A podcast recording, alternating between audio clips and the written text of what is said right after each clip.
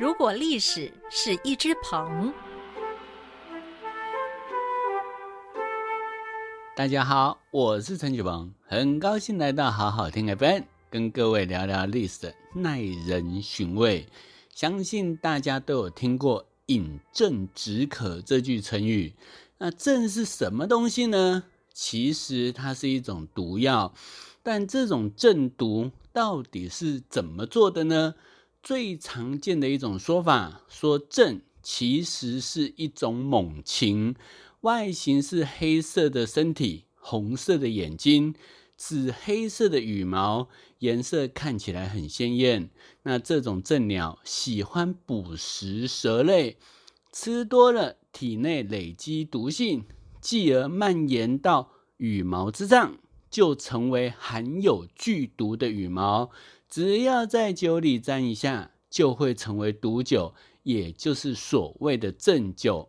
那不过这种鸩鸟现在已经不存在喽，那也因此引发诸多议论。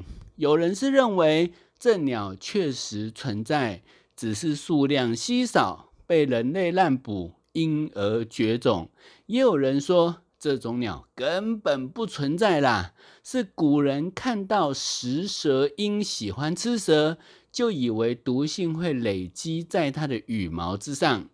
那如果没有意外，这个谜团应该就会随着正鸟的绝种永远延续下去。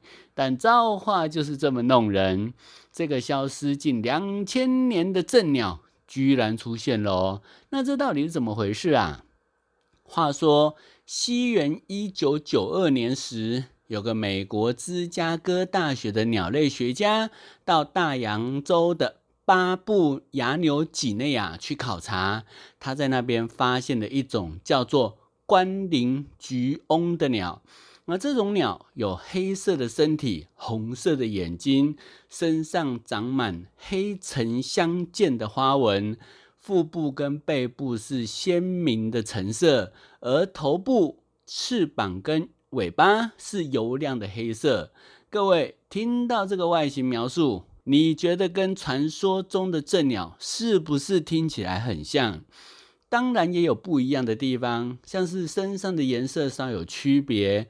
大小也不太一样。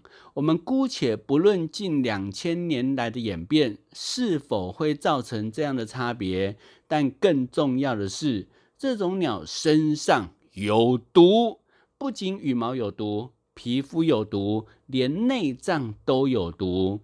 而这个特点不得不让人把它跟鸩鸟画上等号。为什么？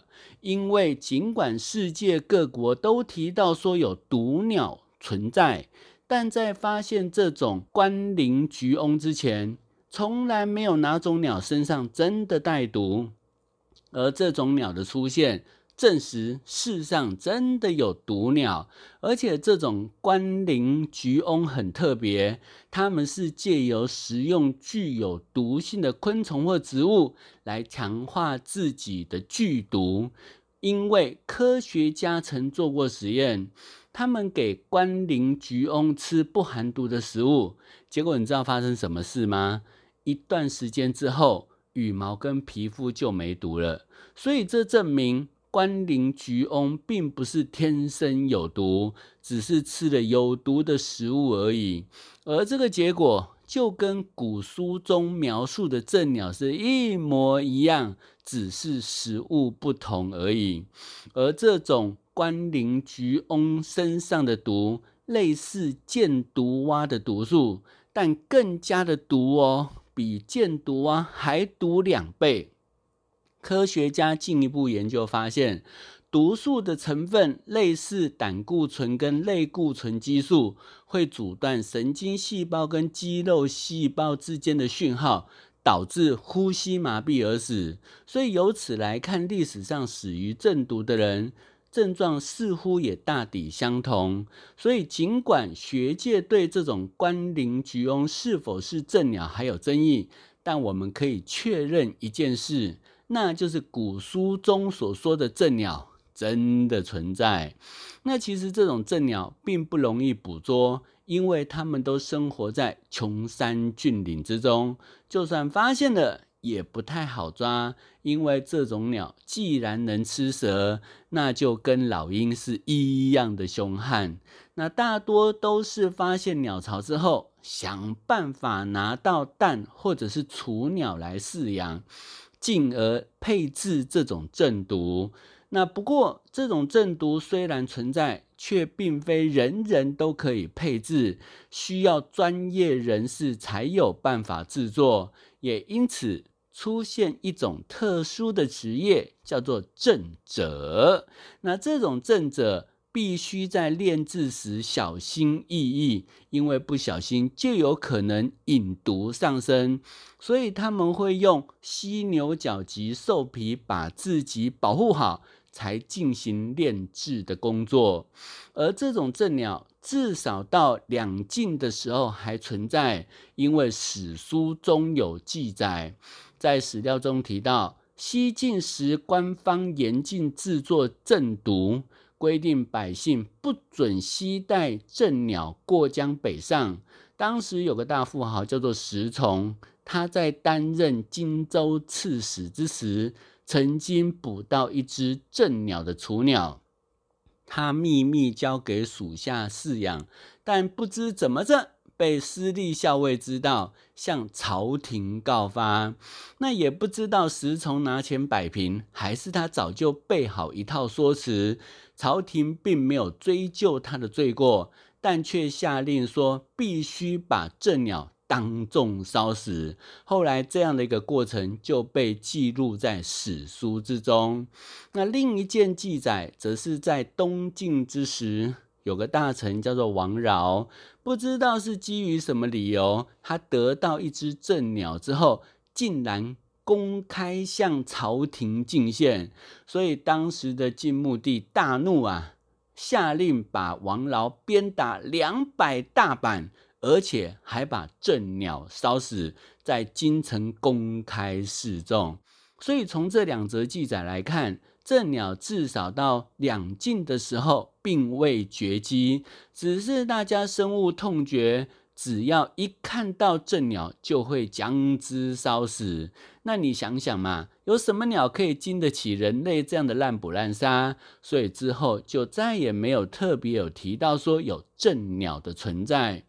而正鸟的正毒之所以会下在酒中，是因为这种毒酒不仅无色无味，还比一般酒水更清澈透亮，而且据说酒香扑鼻呀，让人很难不想喝。不过，既然正鸟不存在了，为何还是有正酒的存在？原因是人们找到替代品啦，可以掺入酒中不被察觉，所以像是乌头啦、毒箭木啦、毒芹汁这种喝了会快速身亡的，通通都被拿来掺入酒中，而这种毒酒就被称为正酒。那其实这种正酒。到后来还是在史书之中有记上一笔，像是在《南唐书·申建高传》中提到，南唐有个皇帝叫李昪，他的大臣叫做周本，威望很高，而这个李昪觉得周本很难以控制，就想杀了他，于是找了机会赐。周本一杯酒，说是要慰劳他的辛劳，但周本一看就知道，皇帝无缘无故赐我酒，一定是想毒死自己。但他不好当场拒绝，怎么办？他灵机一动，分出一半的酒，说：“这半杯的酒回献皇上，以表示君臣一心。”那李昪听了是当场脸色一变，他万万没有想到周本如此机警。会使出这招来测试是否有毒，但这下变成自己喝也不是，不喝也不是，那该怎么办呢？正在不知如何是好之时，一旁演奏的乐师申建高连忙走上前来，把周本分成两杯的毒酒都接过来，说：“请皇上把它赐给我吧。”说完就一饮而尽。把酒杯放到怀中，退下去。这个李便是被解围了，但他却担心替他做代罪羔羊的申建高毒发身亡，所以连忙草草敷衍一下，就赶紧退下。派人带解药，火速送给申建高吃。他原本是希望能及时救他一命，可惜的是，这个中毒实在是发作太过迅速，解药还没送到，申建高已经毒发身亡。那大家一定很好奇，这种鸩酒既然不能喝，但为什么会出现“饮鸩止渴”这句成语呢？哎，这是有典故的哦。话说东汉时有个廷尉叫做霍许，在他十五岁时，他的舅舅宋光因为秉公执法得罪权贵，被诬告说篡改诏书，关押入狱。那这个或许知道舅舅是无辜的，于是呢，在百般思索之下。决定给大将军梁商写一封信，来希望能够救舅舅一命。那他在信中的一段话是这样说的：宋光作为州郡的长官，一向奉公守法，怎么会冒死罪的风险篡改诏书呢？这就好比为了充饥而吃附子，为了解渴而喝鸩酒，东西还没进入肠胃，刚入喉就断气了。谁这么傻会这么做呢？而这个梁商读了信之后，觉得很有道理哦，就上书为宋光脱罪。不久之后，宋光被免罪释放，而或许的名声也传遍洛阳。后来“饮鸩止渴”这句成语就被拿来比喻用错误的办法解决困难，而不顾严重后果。所以鸩酒只是被拿来比喻啦。并非真的有人这么做，不知各位听了典故之后，是否也恍然大悟呢？